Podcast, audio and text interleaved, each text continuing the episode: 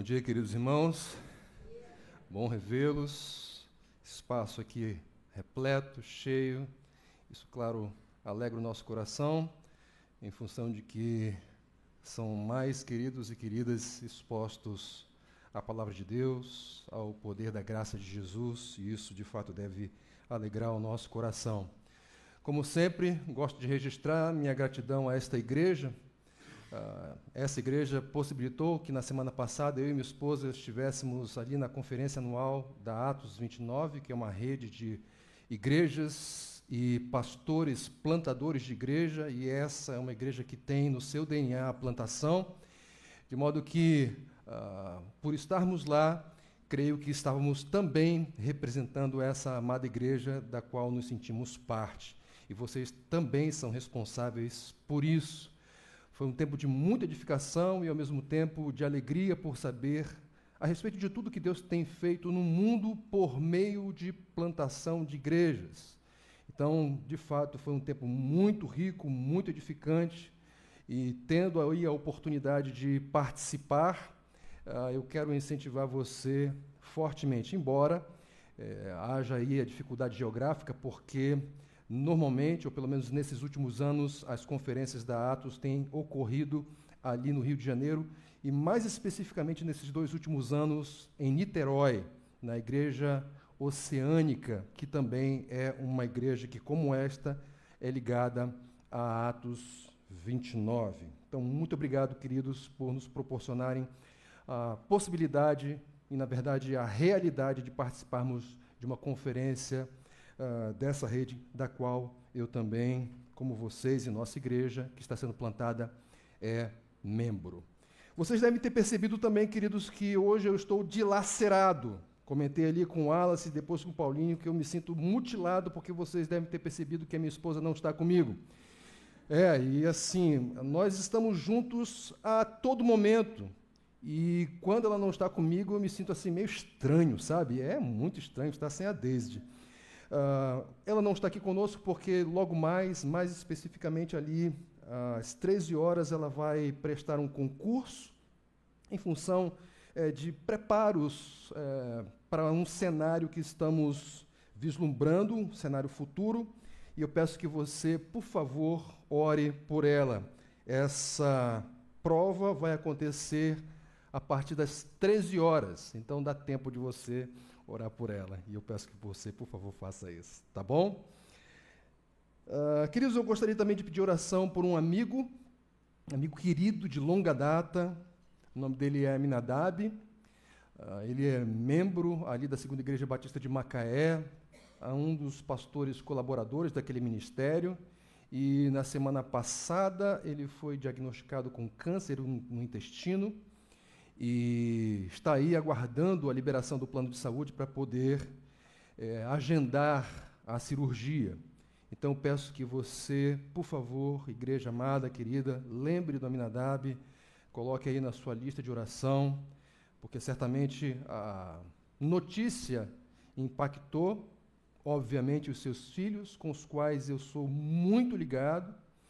E, a propósito, eu soube da notícia por um deles, na verdade, a filha uh, deles, que uh, nos deu essa notícia, que também nos deixou, uh, pelo menos momentaneamente, e naquele cenário, impactados.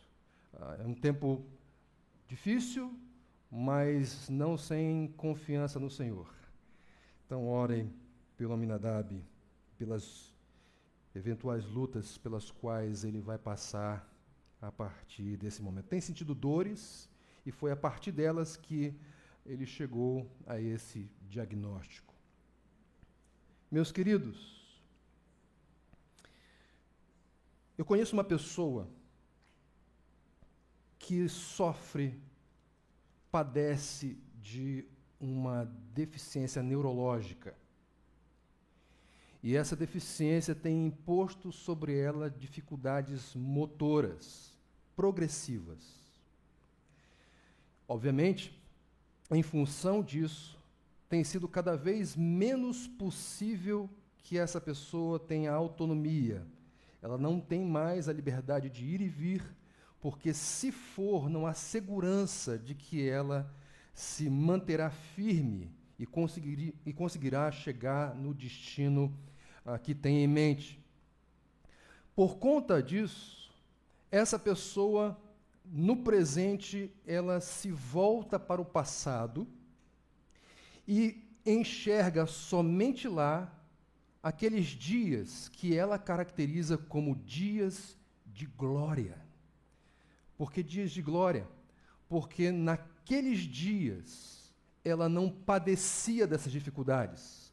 Porque naqueles dias ela tinha autonomia, ela tinha liberdade de ir e vir. Portanto, a sua condição presente é, olhando para o passado, nostalgia olhando para o futuro, desesperança, porque ela não vê no futuro qualquer possibilidade de resgate das glórias que foram vividas no passado. Desesperança. Não há, pelo menos da perspectiva dela, nenhuma possibilidade de recobrar o sentido da sua vida que se perdeu no passado. Meus irmãos, irmãs, queridos e queridas, e vocês que nos acompanham pela internet, as angústias, as crises, as adversidades, como esta ou outras, não são exclusividade dos descrentes. Não são exclusividade daqueles que são céticos, daqueles que não são discípulos de Jesus. As adversidades também se impõem sobre os discípulos de Cristo. Também vêm sobre aqueles que estão na fé, que foram resgatados por Jesus. Porém, ainda que em Cristo, por vezes a tendência é que quando essa angústia se abate e ela toma lugar na sua rotina, a tendência, mesmo dos crentes, é olhar para o passado, se concentrar nele e enxergar apenas nele os dias de glória. Quando que, pela fé e por causa da fé, há um futuro garantido com glórias muito superiores. Quando a pessoa que está na fé, que crê em Cristo, diante das adversidades da vida, se concentra no passado e passa a viver uma rotina de nostalgia, o que está acontecendo ali é um descolamento, é um isolamento entre a sua alma e a sua fé. E queridos, quando esse descolamento acontece, a consequência, o efeito quase que esperado é uma interrupção num louvor que deveria ocupar todo o tempo. Mas a boa notícia é que a palavra de Deus nos dá esperança e nos ajuda a adotarmos posturas que promovem o alinhamento entre a alma e a fé. E o texto no qual nós vamos verificar isso é o texto do Salmo 42. A ideia é como alinhar a alma angustiada à fé. Em outras palavras, alinhando a alma com a fé. E eu peço, por favor, que você abra aí a sua Bíblia no Salmo 42. Salmo 42. A proposta, obviamente, é darmos continuidade a esta série de mensagens nesse livro precioso, série intitulada Em Todo o Tempo Encontrando Sentido na Adoração por Meio de Cristo. E a ideia, claro, é encontrarmos Cristo aqui também. Encontraram um texto aí? Salmo 42. Diz assim a Sagrada Escritura: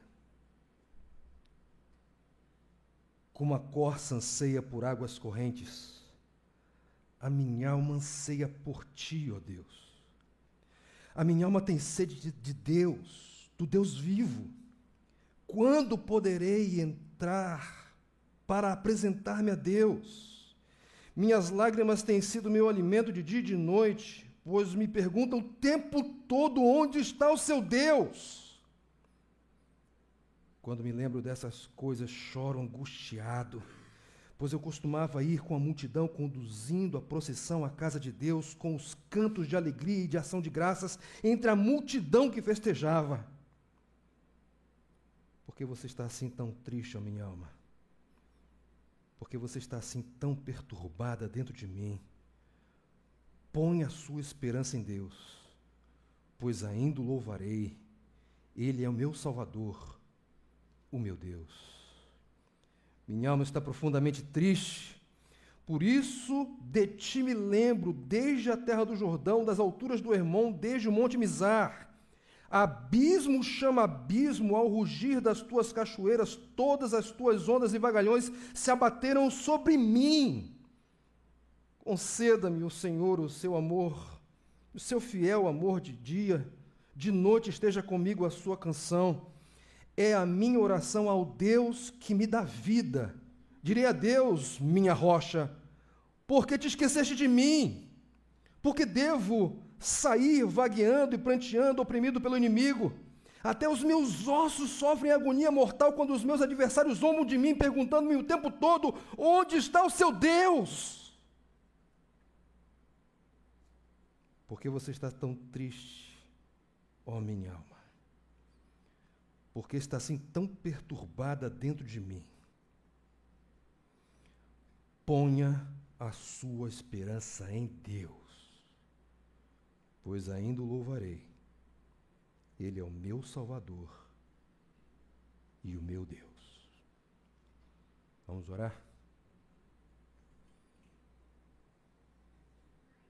Senhor, muito obrigado porque a tua palavra acabou de ser lida. E, claro, nosso desejo é que o Senhor fale ao nosso coração. Fala, Senhor. Tire do caminho todas as pedras, todos os obstáculos que venham dificultar esse entendimento, essa compreensão. E venha com o poder do teu Santo Espírito entrar, Senhor, como uma espada de dois gumes e chegar ao mais profundo do nosso íntimo, fazendo, Deus, com que nossa alma esteja alinhada com a fé que o Senhor nos deu. Em Cristo. No nome de quem oramos agradecidos. Amém. E amém. Queridos, o livro dos Salmos é um livro muito querido, muito até badalado, um livro que, ainda que não lido, muito conhecido, talvez até descrentes façam referência a ele, ou se tem uma Bíblia em casa, o deixam a deixam, melhor dizendo, aberta num dos salmos. É um livro tido como um livro de louvor. E, portanto, por ser tido dessa forma, ele normalmente é tido como um livro de alegrias. O pressuposto por trás dessa compreensão, dessa perspectiva a respeito do livro dos Salmos é que, se ele é um livro de louvores, ele retrata as alegrias das pessoas em relação ao seu Deus, e mais especificamente em relação ao Deus de Israel. Contudo, o que por vezes popularmente é ignorado é que os salmos, eles não são apenas salmos de alegria. Nós vamos encontrar salmos que são categorizados de outra forma. Não encontraremos nesse livro apenas salmos de louvor, salmos do grande rei, salmos messiânicos, vamos também encontrar salmos de lamentação. É isso mesmo. E eu sei que, em certo sentido, há um certo desconforto quando nós nos referimos a essa categoria porque normalmente, quando se fala em lamentação, a primeira coisa que a nossa mente faz é associar essa palavra à murmuração. E embora as duas palavras sejam relativamente semelhantes, elas tratam de situações completamente diferentes. A murmuração é uma maneira de se expressar pela qual se coloca Deus à prova e se duvida, inclusive, de quem Ele é. A lamentação, diferentemente, ela rasga o seu coração diante de um Deus que se sabe quem é, embora não se entenda, não se compreenda as suas ações ou as suas aparentes inatividades. Mas o fato é que Deus é reconhecido como Ele é, não se duvida do seu caráter, não se duvida da sua realidade, dos seus atributos, das suas qualidades excelentes. Temos, portanto, aí uma diferença brutal entre lamentação e murmuração. O Salmo 42 é um salmo de lamentação. Quando você olha para o cabeçalho dele, você vai se deparar com a seguinte frase, não sei qual é a versão que você tenha utilizado, eu estou utilizando a NVI, e ela diz assim: Para o mestre de música, um poema dos coraitas.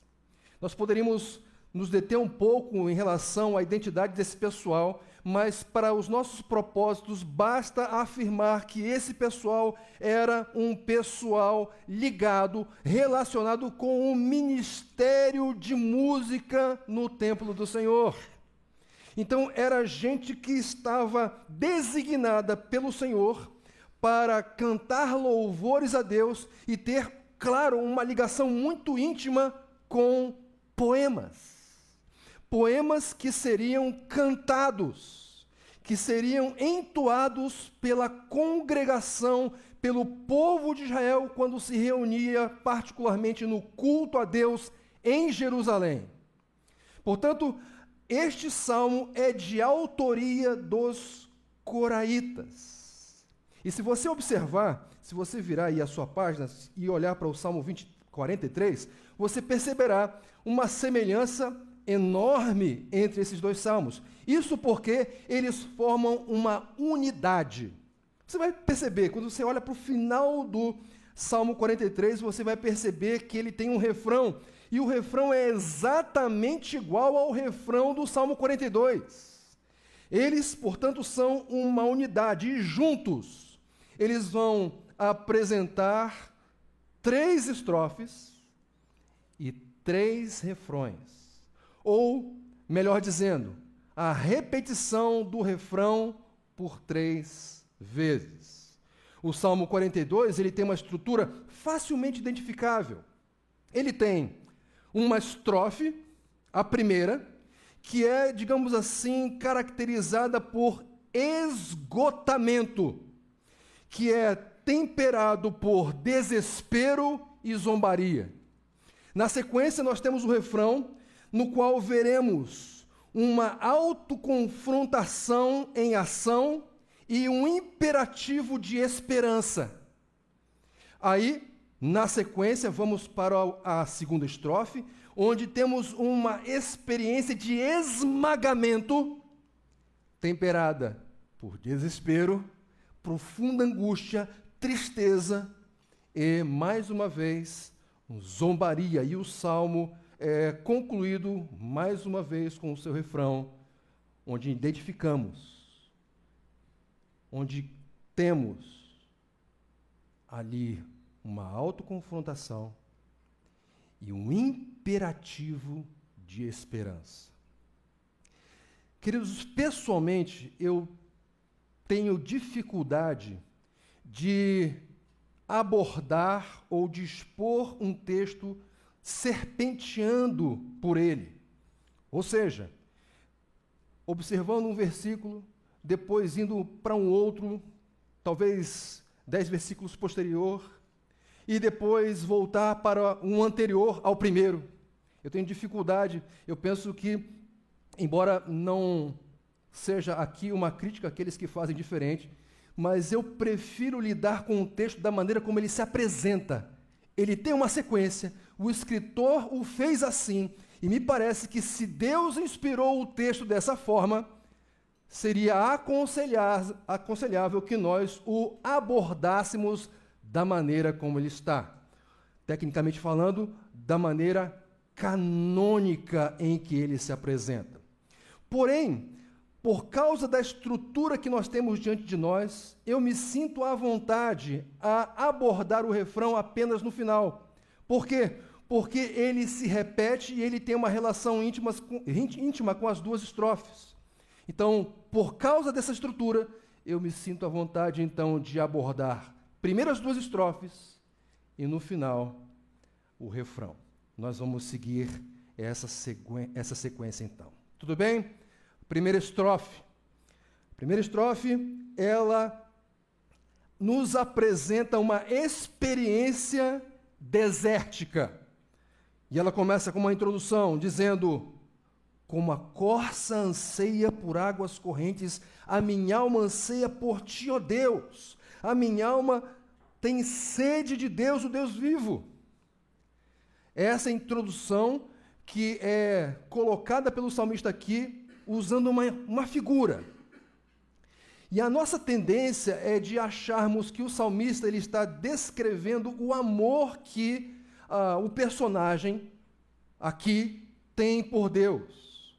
Contudo, meus queridos, se nós lembrarmos da leitura que nós acabamos de fazer desse salmo na íntegra, nós vamos entender, nós vamos lembrar que este autor, ou melhor, este personagem retratado aqui, ele passa por um período de profunda angústia.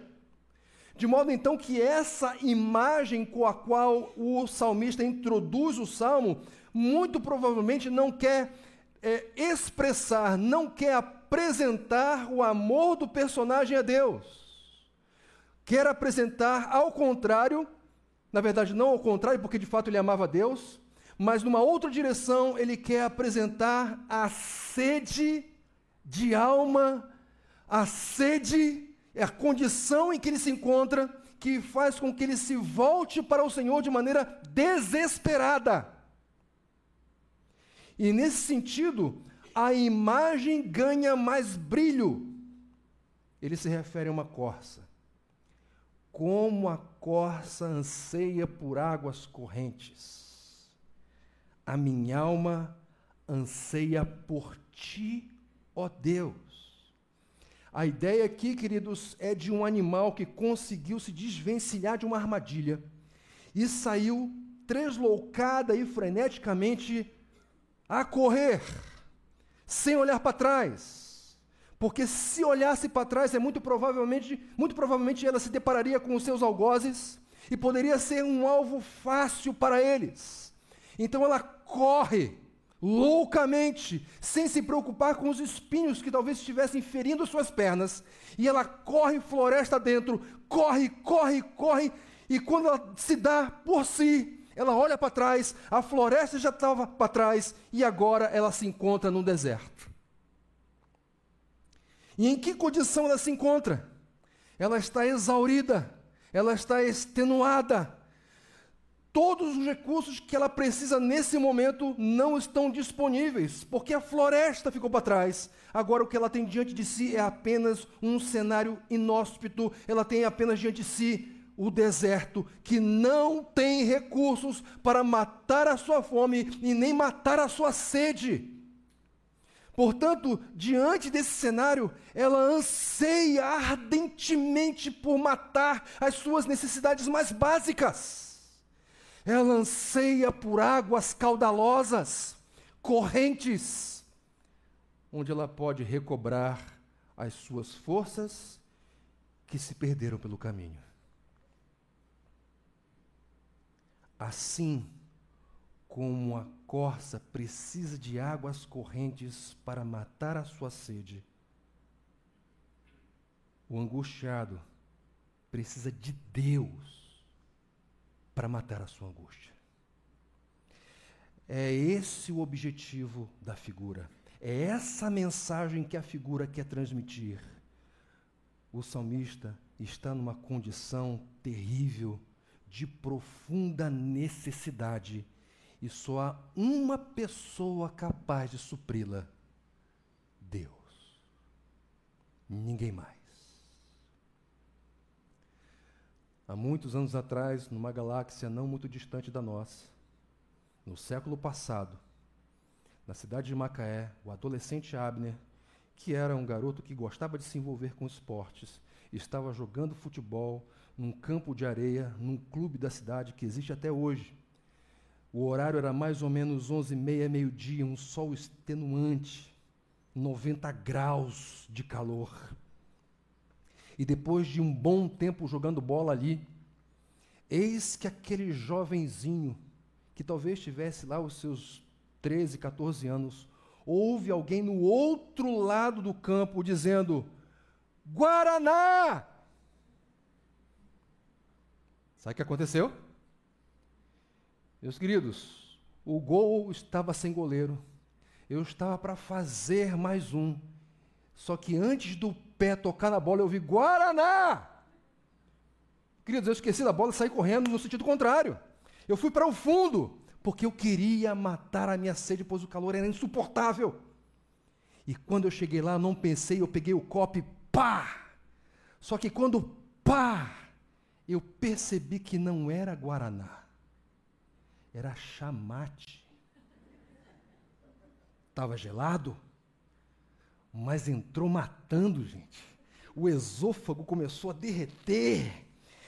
O suco gástrico se transformou em água. Porque eu detesto chá, gente. E detesto chamate. Para vocês terem uma ideia, até hoje eu não tomo esse negócio. Recentemente, um amigo meu, lá em Macaé, estávamos caminhando juntos e tem uma loja da Mate Leão, eu não sei qual é o nome dela, mas você percebe que é uma loja de chá. Ele, vamos tomar um chá? Eu disse, não, ou não. Vamos, rapaz. Cara, não gosto de chá, muito mais chá Mate Leão. Rapaz, eles colocam uma fruta, você consegue misturar com abacaxi, e o abacaxi, ele domina. Olha, ele insistiu tanto que ele me convenceu. Aí eu pedi, cara, coloca todo o abacaxi que você tiver aí. E aí o cara colocou. Aí eu bebi. Gente, eu só sentia gosto de chamate. Porque o chamate é tão forte, é tão ruim, que ele absorveu, ele consumiu o abacaxi. Não sobrou nada de abacaxi. Queridos, naquele momento, o que eu precisava e da minha perspectiva, a única coisa que era capaz de matar a minha sede não era chamate, era guaraná. Da mesma forma, a única coisa, na verdade, pessoa capaz de matar a angústia da nossa alma, não são as propostas da nossa sociedade. Não são. A única pessoa capaz de fazer isso é Deus. Agora, por que o salmista, ou melhor, esse personagem retratado por ele, se encontra nessa situação? O texto diz assim: Quando poderei entrar para apresentar-me a Deus? Minhas lágrimas têm sido o meu alimento de dia e de noite. Vejam, é perceptível que parte da razão que faz com que o salmista se sinta daquela forma é o fato dele estar impedido de adorar a Deus. A tradução aqui, literal, é estar face a face com o Senhor. Isso significa que estas faces estão separadas, estão distantes entre si. E isso produz um profundo entristecimento, uma profunda angústia, um consumir de alma, porque ele quer cultuar a Deus. Então, o primeiro motivo, a primeira razão para essa angústia, para essa tristeza, é impedimento, é impossibilidade de adorar a Deus sob um determinado aspecto a respeito do qual vamos falar daqui a pouco. Mas esse é o primeiro motivo, mas há um segundo. Pois ele diz assim: Minhas lágrimas têm sido meu alimento de dia e de noite, pois me perguntam o tempo todo Onde está o seu Deus? Veja, como se não bastasse essa situação inconveniente, indesejável, os inimigos do personagem aqui veem a sua condição e se aproveitam dela. Os céticos, os incrédulos, veem o sofrimento do justo e se aproveitam disso para duvidar da existência de Deus. Pois afinal, se você é um justo, se você tem relacionamento com Deus, logo você não pode sofrer essas coisas, logo você não pode passar por essas experiências.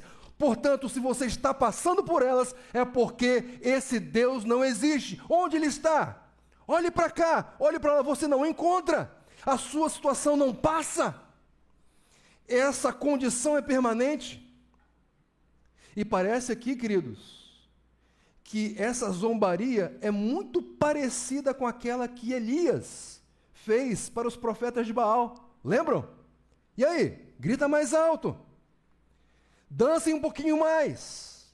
Quem sabe ele esteja dormindo e vocês precisem falar mais alto para que ele possa ser acordado e ouvir a sua voz. Só que a zombaria aqui é ao contrário. Não é um servo de Deus zombando aqueles que adoram deuses que na verdade nada são são ímpios, incrédulos, que duvidam da existência daquele que o salmista acabou de dizer, do Deus vivo, ou seja, do Deus existente, o Deus que é. E isso esmaga, isso sufoca a sua experiência. Então vemos que ele está angustiado. E essa angústia está fundamentada basicamente em dois pilares: o pilar do impedimento do culto, da impossibilidade de estar face a face com Deus, e da zombaria que é permanente. O texto diz que ele é zombado o tempo todo. É aquela goteira que, por mais que você aperte a torneira, ela não cessa e você vai para sua cama e a única coisa que você ouve à noite é o som da gota caindo na pia. Que coisa incômoda, que coisa inconveniente, que coisa que traz um incômodo, um desconforto, uma inquietação. E é exatamente assim que o salmista se sente: incomodado, inquieto, angustiado. Ele continua dizendo: Pois eu costumava ir com a multidão conduzindo a procissão à casa de Deus com cantos de alegria e de ação de graças entre a multidão que festejava. Percebam, agora há pouco eu disse que um dos motivos para o salmista estar naquela condição é porque ele estava impedido de estar face a face com Deus. E aqui, queridos, nesse versículo que eu acabei de ler, nós temos diante de nós a que tipo de culto o salmista ou o personagem está se referindo. Não é um culto qualquer, é o culto congregacional.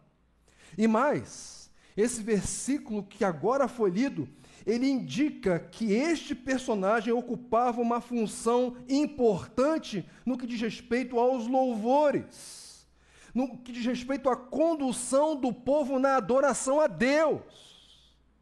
Veja, ele diz que ele olha para trás, ele se lembra de um passado glorioso. E esse passado era glorioso porque ele ia à frente de um povo, ele ia à frente de uma multidão, que, como diz literalmente o texto, gritava de alegria e saía cantando louvores a Deus.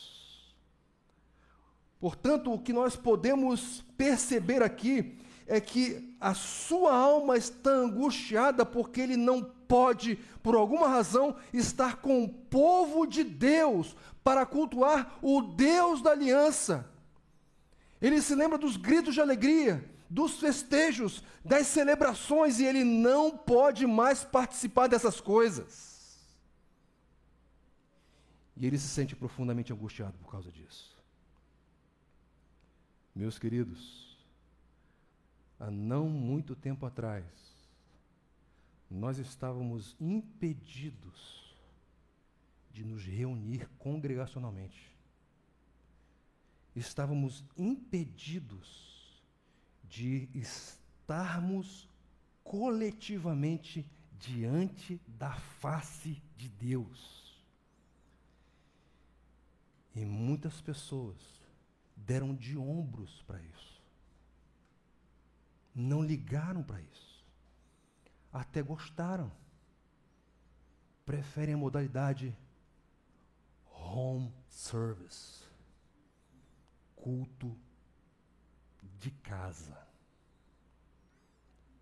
Mas o que nós vemos aqui é que o justo, quando ele é impedido de estar na congregação dos santos, ele sofre, ele definha, ele sangra com a sua alma. Essa é a primeira estrofe. Mas ele continua na segunda. Na segunda estrofe, ele continua descrevendo, delineando o seu clamor de alma, o seu grito interior. E mais uma vez ele vai usar imagens para despertar a nossa imaginação, para termos uma noção talvez um pouco mais precisa da condição e das situações pelas quais ele está passando. Ele diz assim: A minha alma está profundamente triste. Por isso de ti me lembro desde a terra do Jordão, das alturas do Hermon, desde o monte Mizar. Ah, esses montes e esses nomes aqui, eles se relacionam com a parte norte de Israel, o extremo norte daquela nação. E com isso, ele está comunicando que ele está extremamente distante isolado daquilo que para o povo judeu era o local da adoração Jerusalém. Ele está distante geograficamente. E como vimos anteriormente, essa distância é parte da razão que o impede de adorar com a congregação dos santos. E sabe o que é interessante? Ele fala popularmente: nada que esteja ruim pode piorar ainda mais. Ele diz assim: abismo chama abismo. Ele está comunicando, está ruim, mas pode piorar. Eu caí no buraco, mas ele pode ser mais fundo.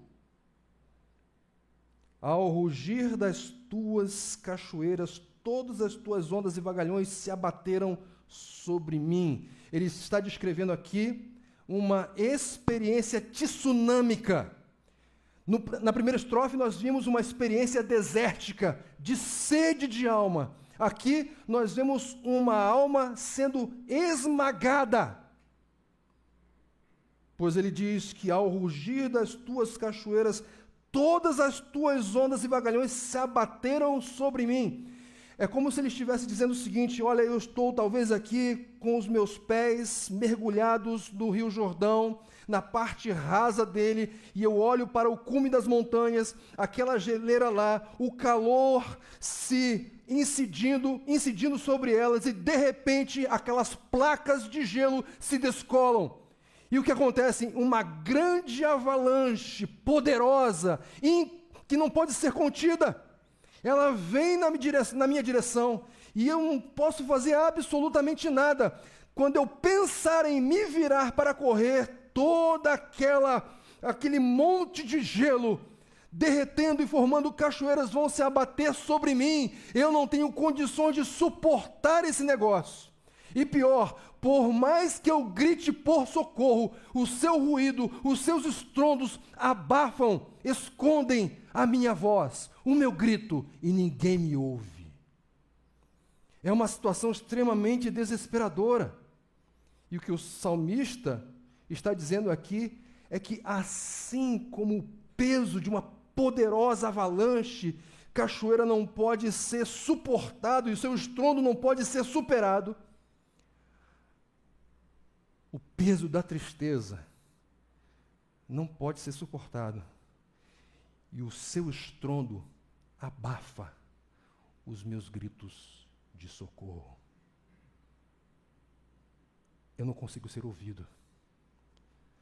Eu grito a todo vapor. Mas a única coisa que eu ouço é o som daquela geleira e das poderosas cachoeiras me esmagando. Mais uma vez, no século passado, numa galáxia não muito distante da nossa, estava lá o Abner, adolescente, desportivo, desportista, agora numa outra modalidade, surfando. Morava em Macaé, cidade de praia, litoral, norte ali do estado do Rio de Janeiro. E no auge da minha insensatez, eu buscava entrar em mares pouco amistosos. Eu lembro de um dia entrar na água apenas eu e os meus irmãos. Não havia ninguém na água além de nós. Qualquer pessoa que passasse no calçadão e olhasse para o mar diria: três malucos. Porque o mar não era absolutamente amistoso. E para quem já surfou, sabe o quão preocupante é se deparar com uma sequência. Qualquer surfista que ouve essa palavra sequência, ele sabe do que eu estou falando. Uma sequência é literalmente uma sequência de ondas pelas quais você deve passar para encontrar um lugar tranquilo para se preparar para a próxima onda. Queridos, o mar estava revolto. Uma das piores ressacas que eu já vi lá em Macaé. E eu lembro que eu me deparei com uma sequência. Eu remava com toda a força. E quando você passava por uma onda, você já pensava na próxima. Você pensava se era possível, ou melhor, se seria possível você atravessá-la, porque por mais rápido que você remasse, ela vinha com tanta força que era possível que quando você chegasse na crista dela, achando que iria ultrapassá-la, ela iria engolir você. E numa dessa, eu fui engolido. E eu não conseguia voltar para a superfície de jeito nenhum, porque onde eu estava era exatamente o mesmo lugar da arrebentação, onde todas as outras ondas da sequência quebravam. Uma experiência terrível. Eu vi diante de mim a possibilidade de um afogamento. Era exatamente assim que o salmista estava se sentindo. Exatamente assim. Ele faz uma oração ele diz assim: Conceda-me o Senhor o seu fiel amor de dia, de noite esteja comigo a sua canção. É a minha oração ao Deus que me dá vida. Percebam como o salmista descreve a pessoa de Deus. Ele não duvida de quem Deus é, muito pelo contrário, ele o caracteriza como de fato o Senhor é na sua identidade. Ele sim, é, ele é um Deus amoroso, ele tem um fiel amor. A propósito, essa palavra aqui que é traduzida por fiel amor é a famosa e badalada palavra hebraica hesed, que significa um amor pactual, um relacionamento de aliança entre duas partes, no caso Deus e aquele que ele escolheu. Ele sabe que o Deus a quem ele clama é o Deus da aliança ele também diz que esse Deus é o Deus que dá vida. Porém, olha só o que acontece. Ele reconhece quem Deus é, mas ele não consegue compreender com clareza o que está acontecendo. Razão pela qual ele diz ao Deus a quem ele chama de rocha, firme, fiel, inabalável, sem sombra de é, inconstância ou de variação. Por que te esqueceste de mim? Ele é o Deus que dá vida. Ele é o Deus do fiel amor. Mas a minha angústia é tão gigantesca que parece que os meus gritos são abafados por ela e Deus não me ouve. Você que tem tempo na vida cristã, certamente em algum momento da sua história você usou aquela famosa frase: A minha oração não passa do teto. É ou não é? Ou o céu se transformou num céu de aço, onde as minhas orações não penetram. É provável que você já tenha falado assim. O salmista se sente dessa forma. Ele fala, ele grita, ele clama, e a única coisa que ele ouve é silêncio. Parece que Deus está inativo.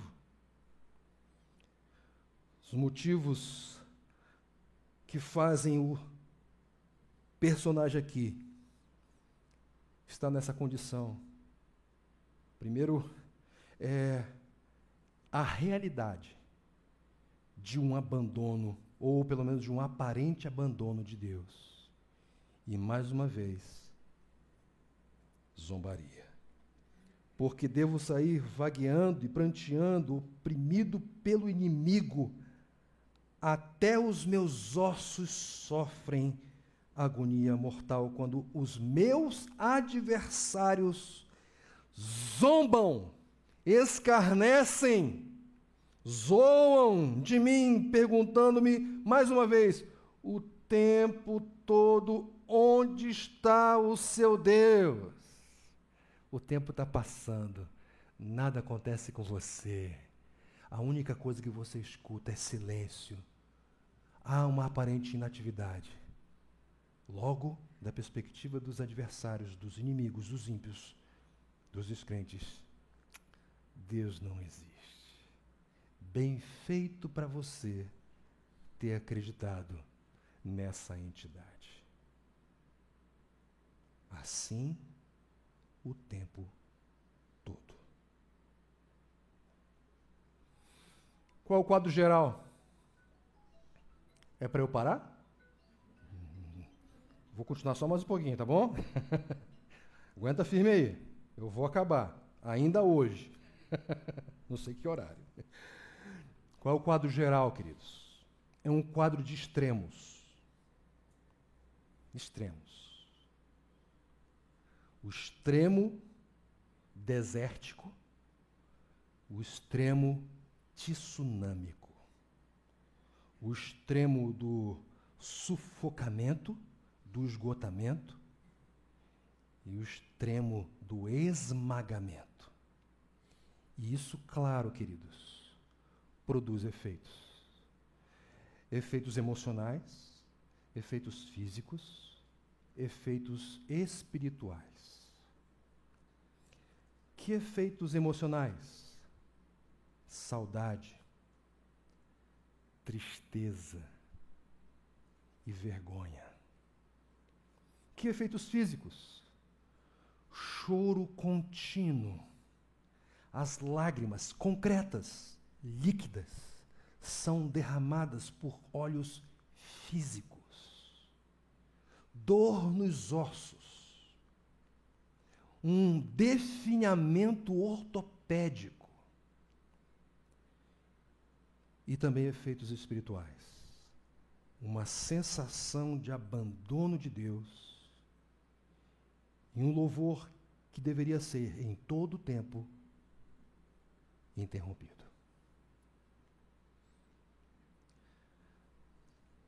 Se o salmista parasse por aqui,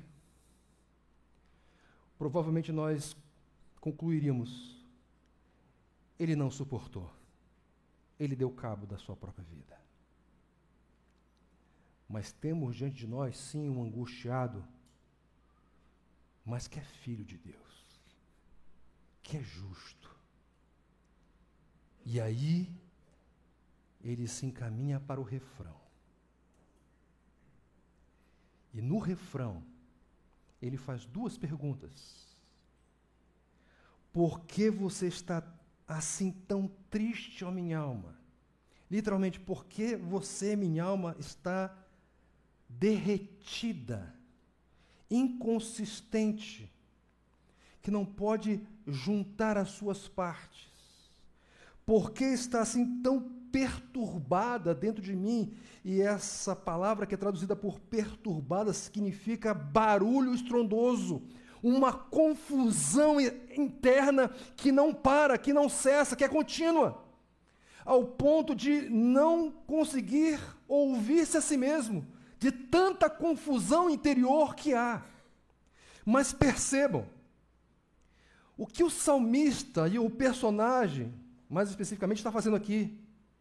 Ele está confrontando a sua alma. Porque você está assim.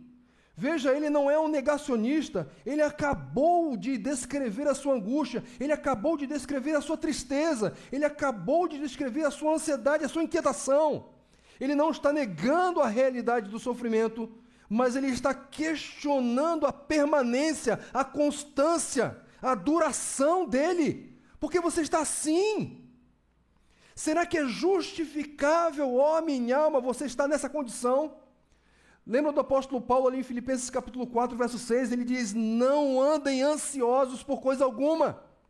Veja, Paulo não está negando a possibilidade de nós ficarmos ansiosos, mas ele está questionando a permanência, a constância, o andar em ansiedade. E é exatamente isso que o salmista está fazendo aqui. Ele está se autoconfrontando. Ou seja, ele tem emoções, mas ele sabe que as suas convicções podem dominar as emoções. Por isso ele questiona, porque se ele não questionasse, ele estaria à mercê delas, mas ele não está. Ele toma as rédeas e questiona, coloca a sua alma contra a parede. Mas ele não faz apenas isso. Ele também dá um imperativo de esperança. Ponha a sua esperança em Deus. Nós temos um imperativo aqui. Ele dá uma ordem. E a expectativa é de que a sua alma obedecesse a ordem dada. Ponha a sua esperança em Deus. Em outras palavras, a sua alma está perturbada, a sua alma está aos frangalhos, a sua alma está gritando, há muito barulho interior.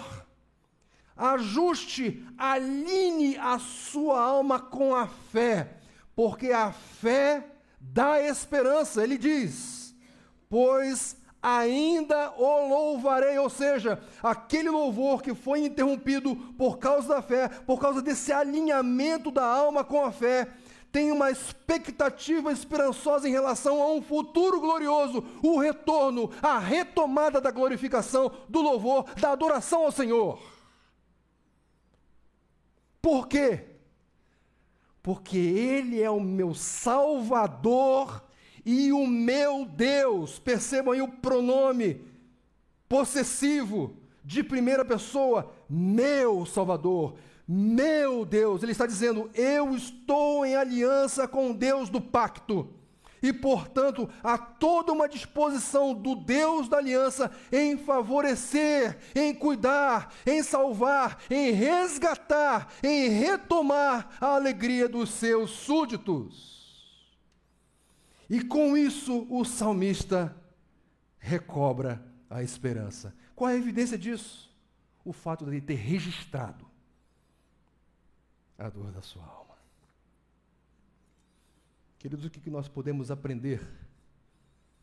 Um salmo como esse. Nós aprendemos muito sobre o mundo real. Nós aprendemos muito sobre nós mesmos. Nós aprendemos muito sobre Deus. Queridos, nós vivemos num mundo quebrado. Nós não podemos negar isso. E nesse mundo quebrado, nós vamos sofrer fraturas. Essa é a realidade. Contudo, nós não podemos, nesse mundo quebrado, assumir uma postura de super-homens, super-mulheres. Nós não somos. Nós somos fracos. Nós somos frágeis a nossa alma é passível de entrar nesse turbilhão de emoções que por vezes nos esmagam e nos sufocam. Não tente assumir essa posição, não coloque uma capa vermelha nas suas costas, porque não vai demorar muito, você vai cair, você vai tentar voar como o super-homem, como a supergirl, mas você vai cair no chão. Nós não somos super crentes, mas nós temos um super Deus. O Deus que é caracterizado nesse salmo aqui como Deus vivo, como Salvador, como Deus, como aquele que é fiel em seu amor, como Deus que dá vida, como Deus que é rocha. Ele é firme, e por mais que nós estejamos em frangalhos, derretendo, com barulhos e estrondos interiores, Ele traz paz para o nosso interior, porque nós podemos confiar nele e essa confiança nos dá esperança. Como, queridos, podemos alinhar a nossa alma com a fé, a partir do que vimos aqui? Em primeiro lugar, pergunte-se: qual é o alimento que você tem dado para o seu coração? Qual é o alimento que você tem dado para a sua alma? Por vezes nós temos nos alimentado de tantas porcarias. E, gente, quando essa é a realidade, no momento da necessidade, nos faltarão os recursos. Alimente-se bem, uma dieta de palavras de Deus, de comunhão dos santos, de oração, de dependência do Senhor. Quanto mais você o conhecer, mais clareza você terá de que Ele é o Deus vivo, que é o Deus que é fiel em seu amor, que é o Deus que dá vida, que é rocha, que é Salvador, que é Deus. Em segundo lugar, não tenha constrangimento, rasgue o seu coração diante dele. Você não precisa ficar fingindo por aí que você está é, passando pelas melhores experiências da sua vida, distribuindo sorrisos, quando na verdade o seu interior está cabisbaixo. Não precisa ter vergonha. O salmo de lamentação é uma evidência de que nós não precisamos ter vergonha das nossas dores. Se você estiver passando por elas, reconheça-as e rasgue-se diante de Deus. Reconheça isso diante daquele que pode dar a vida no interior que está em grande processo de putrefação. Em terceiro lugar, confronte a sua alma. Nós temos emoções, não podemos evitá-las. Mas se as nossas convicções estiverem muito bem fortalecidas, elas poderão dominar e dirigir essas emoções. Confronte a sua alma, confronte as suas emoções. Por que você está tão triste assim? Por que você está tão perturbada assim? É para estar assim? Mas creia, creia que a angústia vai passar. Porque quando nós alinhamos a nossa alma à fé, essa alma ela é suprida e preenchida de esperança. Nós não ficamos concentrados, nostálgicos com as glórias do passado, mas por causa da nossa fé, somos direcionados para as glórias que estão por vir. Lembra do apóstolo Paulo? Sofredor, passando por tremendas dificuldades. E o que, que ele diz lá em 2 Coríntios capítulo 4, versos 16 a 18? Ele diz assim: por isso não desanimamos, pois os nossos sofrimentos leves e momentâneos estão produzindo para nós uma glória eterna que pesa mais do que todos eles. Assim, fixamos os olhos não no que se vê, mas no que não se vê, pois o que se vê é transitório, mas o que não se vê é eterno. Creia! Creia que a angústia vai passar, porque temos esperança suficiente num Deus que é todo suficiente para crermos que o louvor que uma vez interrompido volte a ocupar todo o tempo da nossa rotina. E claro, finalmente, lembre-se de quem Deus é. Ele é o Deus vivo ele é o Deus fiel à sua aliança, fiel em seu amor, Ele é o Deus que dá vida, é o Deus que é a rocha, é o Deus que é salvador, é o nosso Senhor. Então nós temos esperança. E Cristo, Jesus, garante que essa alma pode ser alinhada com a fé. Sabe por quê? Porque Jesus, ele teve fome e sede, ele passou por uma experiência desértica. A propósito, na cruz, ali em João capítulo 19, verso 28, ele disse: Eu tenho sede. Mais para frente nós percebemos, na verdade, o ministério de Jesus foi um ministério de dores, um ministério de angústias, um ministério de abatimento. Ali em Mateus capítulo 27, verso 46, Cristo na cruz, citando Salmo 22, versículo 1, diz: Eloi, Eloi, sabactani, Deus meu, Deus meu, por que me abandonaste? Não houve ninguém que experimentou um abandono da natureza, da grandeza, da dimensão que Jesus experimentou. E ele, na cruz, foi esmagado. Uma experiência desértica, uma experiência tsunâmica, esgotamento, sufocamento, esmagamento com cravos na sua cruz. E por isso, ao ressuscitar dos mortos, ele foi declarado por Deus como aquele que pode saciar a sede e fome daqueles que têm sede e fome de justiça. Glória a Deus. Como é que está a sua alma?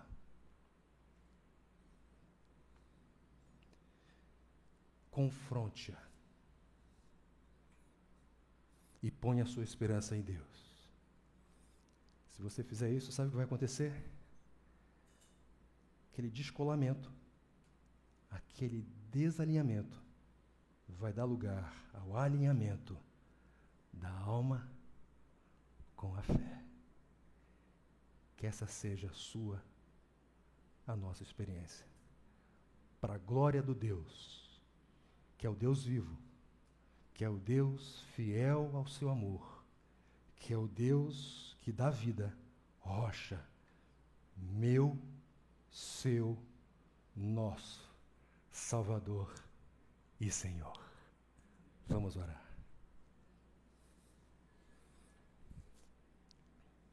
Estamos diante de Ti, Senhor, como sempre pequenos. Davi se descrevia como uma pulga. Nós somos menos do que isso. Mas o Senhor é Deus, e mais do que isso, nosso Deus. E por mais que a nossa alma esteja passando por tempos conturbados, o Senhor continua sendo rocha. E é em Ti que nós queremos, por meio da graça e em Jesus, nos refugiar. Porque de fato, o Senhor é o nosso socorro bem presente na hora da angústia. Louvado seja o teu nome. Oramos assim, Senhor, agradecidos em nome de Jesus. Amém.